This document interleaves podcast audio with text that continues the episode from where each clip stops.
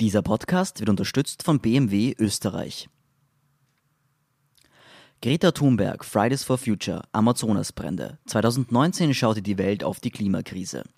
2020 scheint das Jahr von Corona zu werden, obwohl der Klimawandel natürlich weiter voranschreitet und die Treibhausgasemissionen höchstens vorübergehend sinken werden. Droht die Klimakrise wieder aus dem Gespräch zu verschwinden?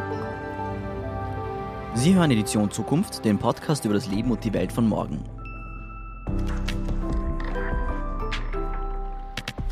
Mein Name ist Philipp Bramer von der Standard und heute bin ich mit Katharina Rogenhofer verbunden. Sie ist die Sprecherin des bald startenden Klimavolksbegehrens und hat Fridays for Future in Wien mit aufgebaut. Hallo, Frau Rogenhofer. Hallo, danke für die Einladung. Frau Rogenhofer, die Fabriken stehen ja gerade still, Flugzeuge bleiben am Boden, in vielen Städten gibt es wieder klare Luft, Leute treffen sich ähm, im Internet, statt mit dem Auto zur Arbeit zu fahren oder zu fliegen. Freut Sie das eigentlich als Klimaaktivistin, dass jetzt weniger CO2 produziert wird? Ein bisschen differenziert muss man das wahrscheinlich sehen, weil einerseits äh, stimmt das, was Sie angesprochen haben, ähm, mit den Stickoxiden zum Beispiel in der Luft. Da sieht man eine Verringerung, die wird meistens von Dieselfahrzeugen ähm, in die Luft geschleudert. Das heißt, da sieht man eigentlich auf Luftbildern überall eine Verringerung. Man sieht auch die Erholung der Natur an manchen Stellen, aber auf der anderen Seite ist Freuen immer so ein blöder Ausdruck, weil natürlich freue ich mich überhaupt nicht über die Situation jetzt. Ähm, Corona ist ernst zu nehmen und auch die wirtschaftlichen Problematiken und die Arbeitsplatzfrage, ähm, jetzt sind 600.000 Leute in Arbeits, äh, arbeitslos, das ist nichts, worüber ich mich freue. Und ich glaube, eine wirkliche Klimawende muss ähm, langfristig und demokratisch passieren. Das ist nichts, was wir jetzt durch einen Lockdown herbeiführen wollen. Und zusätzlich wenn man sich die Klimabilanz anschaut, steigen die Treibhausgasemissionen in der Atmosphäre ja trotzdem noch, weil die verbleiben ja, also CO2 verbleibt für eine gewisse Zeit in der Atmosphäre. Und zudem tragen wir ja dennoch bei. Wir sind noch nicht bei Netto Null, wo wir gerne hinwollen, wo wir nur noch so viel ausstoßen, wie auch wieder gebunden wird.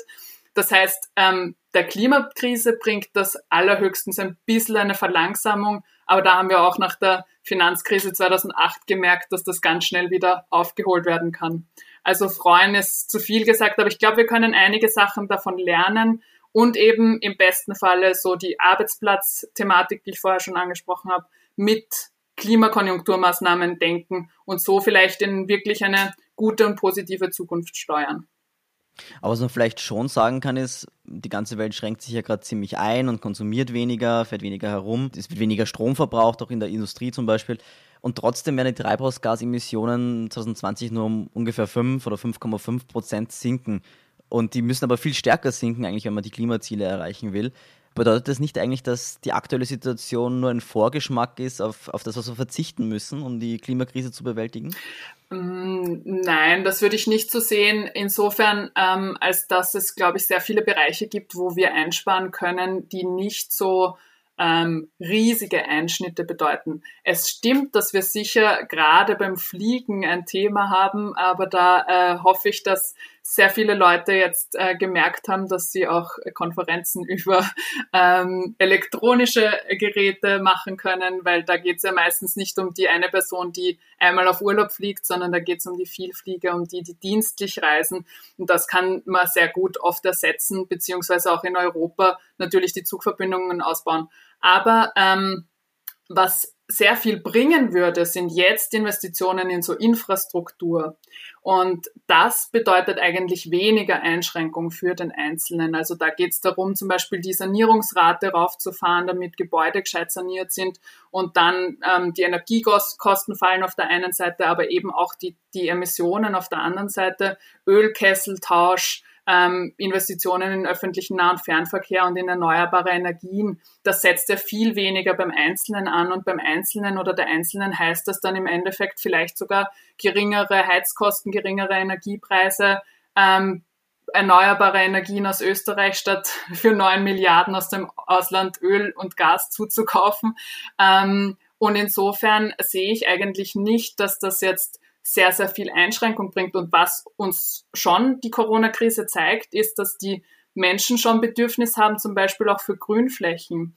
Und weniger Verkehr in Städten wird zum Beispiel bedeuten, vielleicht mehr Platz für aktive Mobilität, aber auch für Grünflächen zu schaffen, wo man dann aus den kleinen Wohnungen, in denen man sich dann befindet, jetzt gerade mit dem Lockdown haben das ja so viele Leute mitbekommen, dass sie auf engstem Raum gemeinsam äh, zusammen sind und da Räume zu schaffen, gerade in Städten, hilft dem Klimaschutz, hilft dem Klima in der Stadt und ähm, ist, glaube ich, auch eine gute soziale Maßnahme. Also diese Maßnahmen bringen, glaube ich, den einzelnen Menschen sehr viel. Mhm. Das heißt, man braucht dann gar nicht auf so viel verzichten, eigentlich so wie jetzt gerade, sondern es sind einfach so Sachen wie, die vielleicht gar nicht so spannend klingen, eben zum Beispiel thermische Sanierung oder so.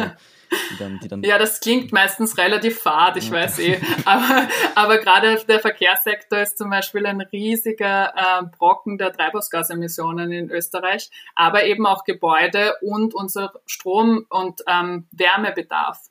Und wenn wir den schaffen, ein bisschen ähm, in eine Richtung klimafreundlicher zu machen, dann ist schon sehr, sehr viel geschafft und dann muss man nicht beim Einzelnen ansetzen, beim, beim eigenen Verzicht. Wenn das funktioniert, super. Äh, wenn das möglich ist für manche schon auf klimafreundliche Verkehrsmittel umzusteigen oder äh, eben sich eine Solaranlage aufs Dach zu bauen, das ist immer gut, aber es sollte ja flächendeckend passieren, dass das wirklich zur Norm wird, klimafreundliche Alternativen zu nutzen. Und da braucht es gesetzliche Regelungen und eben äh, wirkliche Maßnahmen und Investitionen. Und das setzt nicht so viel beim Einzelnen an eigentlich.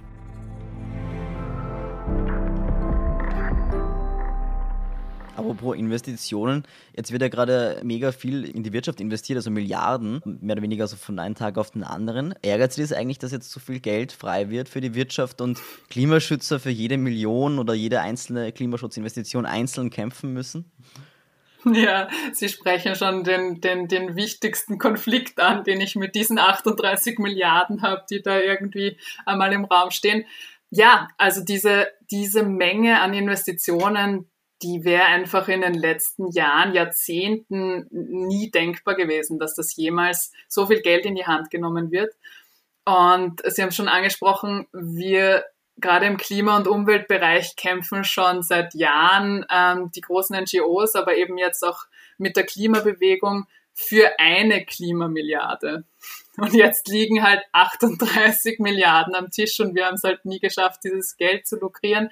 Aber in diesen 38 Milliarden auch, steckt auch eben eine gewisse Chance, weil jetzt diese schwarze Null, von der die Regierung lange ausgegangen ist, ein bisschen über den Haufen geworfen wird. Jeder Ökonom, jede Ökonomin ähm, sagt zu Recht, weil in, gerade in Wirtschaftskrisen wird man, aus Wirtschaftskrisen wird man nicht rauskommen, indem man Sparpolitik betreibt, sondern indem man gescheit investiert und im besten Falle eben das Klima gleich mitdenkt, weil das Problem ist, wenn wir jetzt ähm, in die Wirtschaft so investieren, wie sie vorher war, war das ja Teil des Problems. Also unsere Treibhausgasemissionen sind ja jedes Jahr gestiegen. Wir sind noch immer unter den Letztplatzierten in der EU, was die Treibhausgasemissionen ähm, betrifft. Da müssen wir runter und hier gute Anreize zu setzen und Impulse in Richtung Klimawende bringt nämlich eben nicht nur dem Klima was und ähm, das hat den enormen Vorteil, dass wir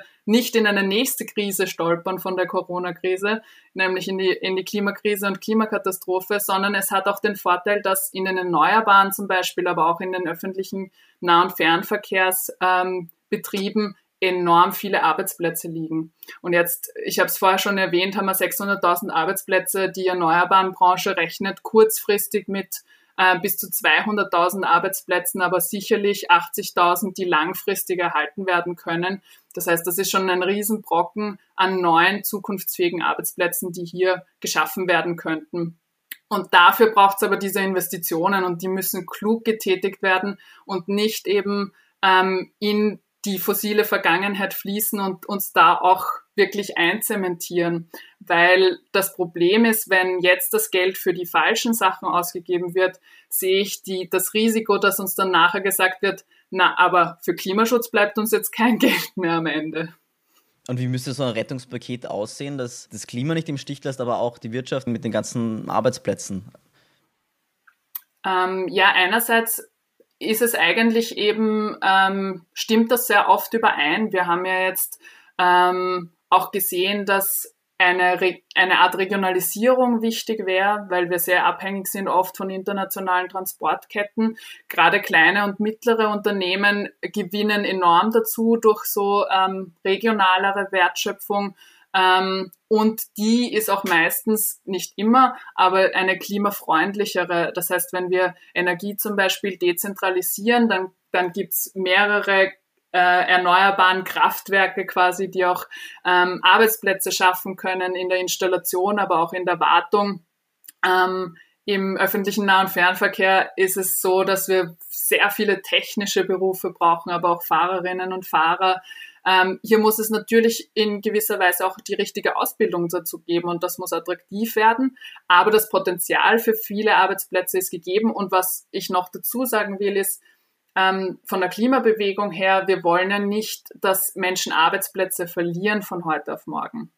Ähm, also wir sagen ja auch nicht, äh, die, äh, weil das jetzt eine sehr, sehr große Debatte war, die Auer muss jetzt ähm, quasi alle kündigen und die darf es nicht mehr geben, sondern es geht wirklich darum, äh, nicht die Menschen zu vergessen. Also die dürfen nicht von heute auf morgen vor der Tür stehen und kein Gehalt mehr bekommen. Aber wir müssen uns wirklich ähm, als Gesellschaft auch darüber unterhalten, ähm, in welchem Maße welche Branchen auch tatsächlich wichtig sind. Weil sonst habe ich immer so ein bisschen das Gefühl, ähm, als ob wir so handeln würden, wie wenn wir früher, was weiß ich, die Schreibmaschinenindustrie weiterhin äh, subventioniert hätten und jetzt hätten wir halt noch Schreibmaschinen neben Computern. Wir müssen akzeptieren, dass sich die Wirtschaft immer entwickelt. Und es fallen immer irgendwo ähm, Branchen weg oder verändern sich sogar Branchen und im besten Fall ähm, in eine zukunftsfähige Richtung. Und diese Menschen können wir dann auch eben mitnehmen und ähm, umschulen oder in Frühpension schicken oder irgendwelche anderen Ausbildungs- oder Zusatzangebote ähm, geben, um den Menschen auch zukunftsfähige Arbeitsplätze zu sichern, weil es bringt ja überhaupt nichts, die Menschen weiterhin zu beschäftigen, irgendwie wie in einer Beschäftigungstherapie äh, in Branchen, die nicht ähm, unserer Zukunft dienlich sind. Mhm. Aber trotzdem war es ja so, dass der CO2-Ausstoß bis jetzt immer ein sehr guter Indikator dafür war, wie gut es der Welt wirtschaftlich geht. Also auch nach der Finanzkrise 2008, 2009 zum Beispiel gab es einen kleinen Rückgang der Treibhausgasemissionen und danach ist es wieder gestiegen, als die Wirtschaft wieder gewachsen ist. Lässt sich Klimaschutz und Wachstum eigentlich vereinbaren oder müsste man eigentlich eine Postwachstumsdebatte führen in Wahrheit? ähm, ja, ich glaube, das ist immer die große Frage, welche Indikatoren nehme ich überhaupt her, um zu sagen, ähm, das ist jetzt wirtschaftlich gut oder schlecht. Ich glaube, wir müssen uns als Gesellschaft schon die Frage stellen, wofür wirtschaften wir überhaupt? Ähm, weil der meiste Indikator oder der oft genutzt, oft genutzt wird ja das BIP als Indikator dafür, ob es unserer Wirtschaft gut geht. Und das Bruttoinlandsprodukt misst ja mehr oder weniger den Durchfluss von Produkten und den Konsum von Produkten und Dienstleistungen im Land. Das heißt, je mehr ich konsumiere, je mehr ich Dienstleistungen, aber auch Produkte konsumiere, desto besser geht es meiner Wirtschaft. Was aber in, inhärent in dieser Logik drinnen ist, ist, ich will möglichst viele Produkte produzieren und die möglichst wenig lange haltbar machen, damit die Leute dann mehr von diesen Produkten konsumieren ähm, damit es der Wirtschaft gut ist, geht. Und was, wozu das führt, ist halt eine Ressourcenübernutzung auf der einen Seite, weil wir bauen ähm, natürliche Ressourcen ab, aber auch Mineralien und so weiter und so fort, ähm, die wir dann in Produkte bauen, die konsumieren wir und die hauen wir am Ende weg, damit wir neue Sachen konsumieren können und am Ende bleibt ein riesen Müllberg über. Und warum denken wir nicht Wirtschaft anders? Erstens in Kreisläufen, damit wir nicht so viele Ressourcen auf der einen Seite verbrauchen und nicht so viel Müll auf der anderen Seite haben. Und eben, wozu soll es der Wirtschaft gut gehen? Ich glaube, das ist schon eine wichtige Frage. Soll es der, also ist die Logik dahinter, äh, geht es der Wirtschaft gut, geht es all, uns allen gut, so wie das irgendwie dieser geflügelte Ausdruck ist. Weil warum messen wir dann die Wirtschaft und warum messen wir nicht, ob es uns gut geht und versuchen das zu maximieren? Eben im Gesundheitsbereich, sind wir gesund, sind wir gebildet, äh, gibt es ein, ein, ein gutes Einkommen, kann man von diesem Einkommen leben? Das sind doch viel wichtigere Fragen, ob es mir gut geht, als ob jetzt das BIP wächst. Und da, glaube ich, gibt es schon eine Diskussion, so wie wie messen wir eine Wirtschaft und können wir eine Wirtschaft bauen, die uns allen gut mhm. tut. Also da braucht man einfach auch andere Indikatoren, also um das zu messen, wie gut es im Land geht. Genau, und auf, auf keinen Fall nur einen, weil das BIP einfach überhaupt nicht alles abbildet und schon gar nicht das Wohlergehen der Menschen. Mhm. Und bevor wir weiterreden über Fridays for Future, wo Sie ja von Anfang an dabei waren, und das Klimavolksbegehren, machen wir eine kurze Werbepause und sind gleich zurück.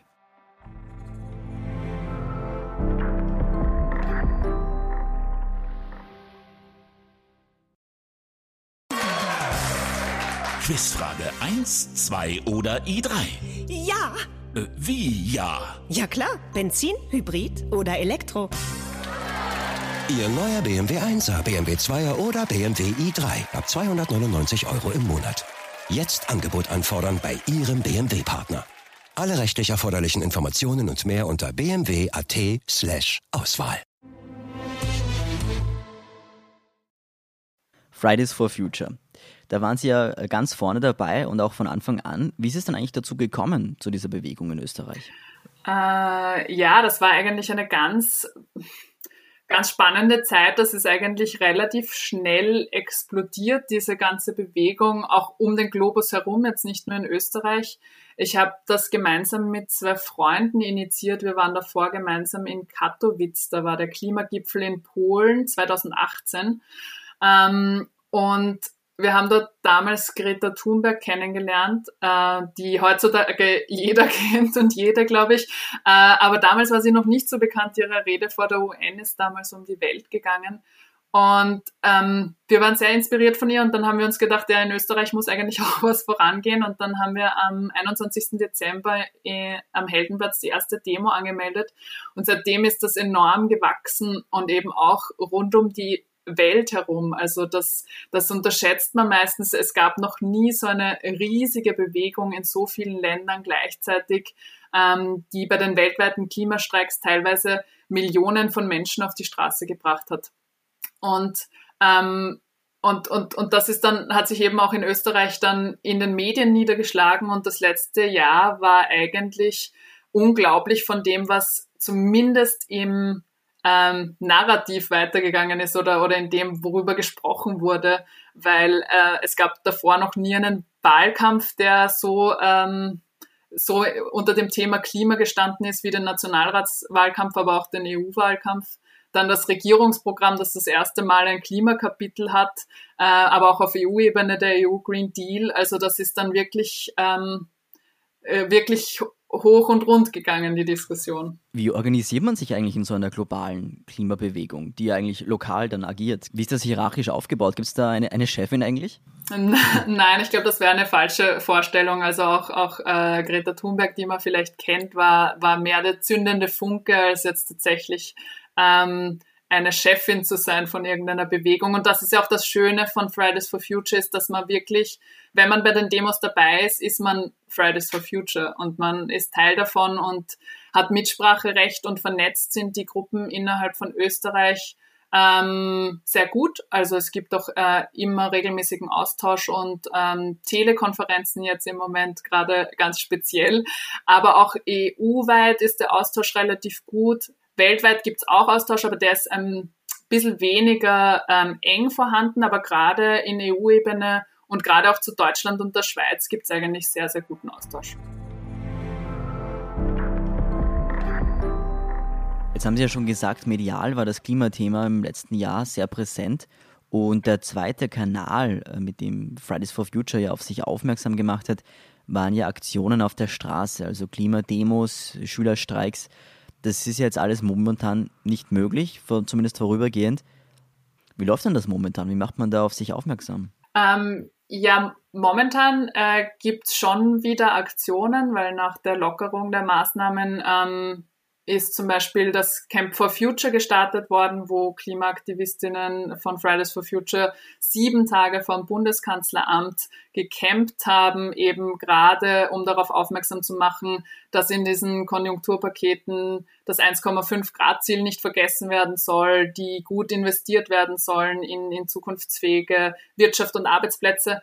Und auf der anderen Seite ähm, eben auch wieder präsent zu sein und vor Ort zu sein. Und große Demonstrationen sind natürlich jetzt noch ähm, schwieriger möglich, aber Aktionen werden gesetzt und ähm, ich glaube, jede Bewegung, also auch wir beim Klimavolksbegehren, ähm, sind halt vor der großen Herausforderung gestanden, dass ähm, dass online halt eine ganz andere Art von Kommunikation ähm, stattfindet als äh, auf der Straße, wo wir halt unser großes Potenzial sehen, wirklich sichtbar zu werden. Aber der weltweite Klimastreik wurde zum Beispiel ins Netz verlegt. Das hat eigentlich auch ganz gut funktioniert. Aber ich glaube, ähm, dass es schon ein ganz zentraler Punkt ist, hier auch wieder ähm, Präsenz zu zeigen. Sicher nicht in der großen Anzahl wie davor. Das ist äh, durch die Abstandsregelungen und so auch vielleicht noch gar nicht so Priorität.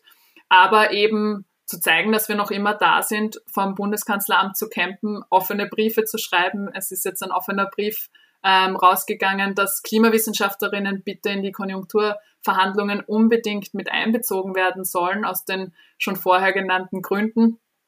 Und äh, insofern versuchen wir ähm, sowohl die Fridays for Future als auch beim Klimavolksbegehren jetzt so gut wie möglich alle unsere Werkzeuge einzusetzen, um hier Druck aufzubauen.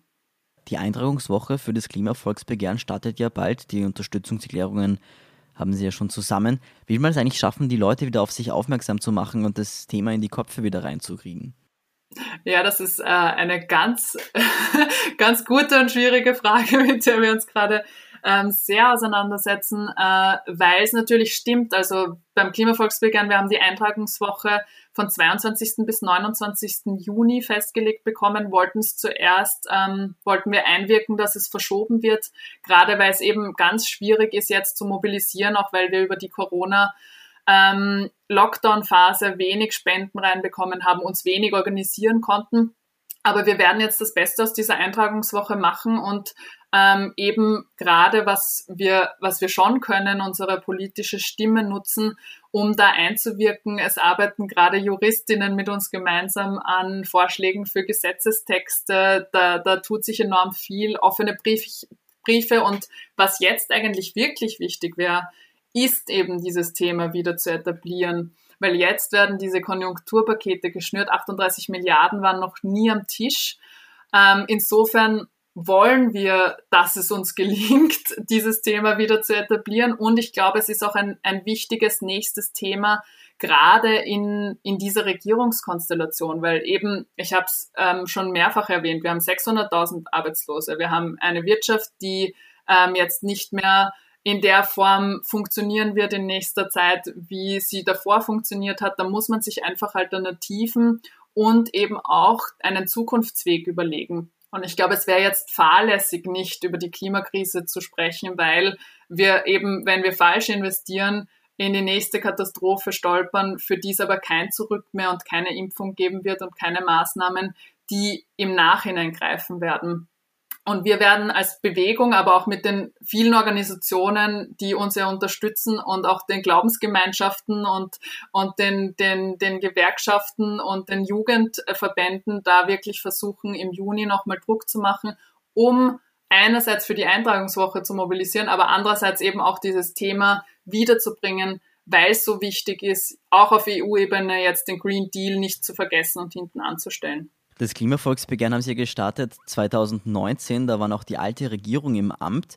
Und Sie haben ja eh schon erwähnt, neue Konstellation, erstmals grüne Regierungsbeteiligung, erstmals ein Klimaschutzkapitel. Warum braucht man da eigentlich noch ein Klimavolksbegehren, blöd gefragt? Weil es immer schön ist, Worte zu haben, aber der Tat, die Taten nicht folgen.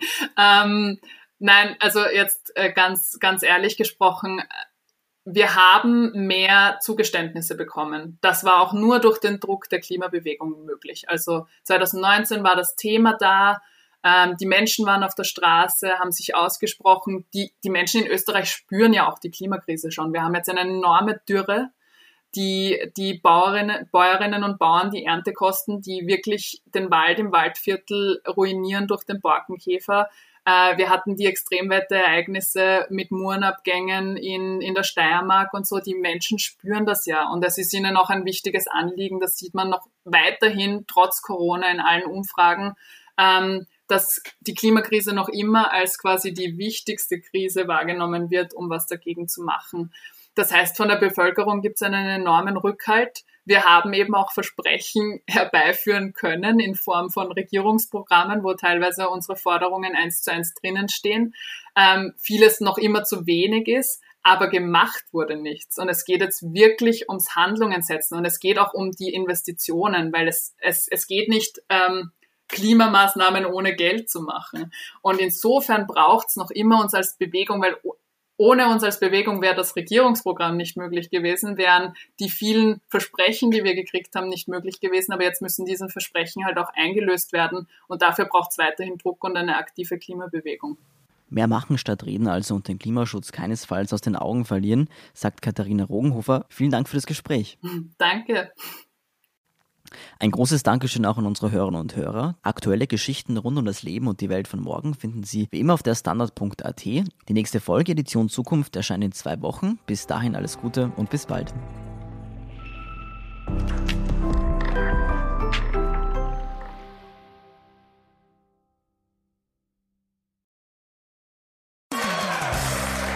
Quizfrage 1, 2 oder i3?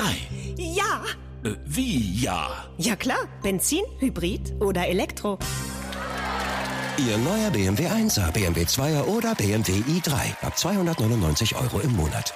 Jetzt Angebot anfordern bei Ihrem BMW-Partner. Alle rechtlich erforderlichen Informationen und mehr unter bmw.at slash Auswahl.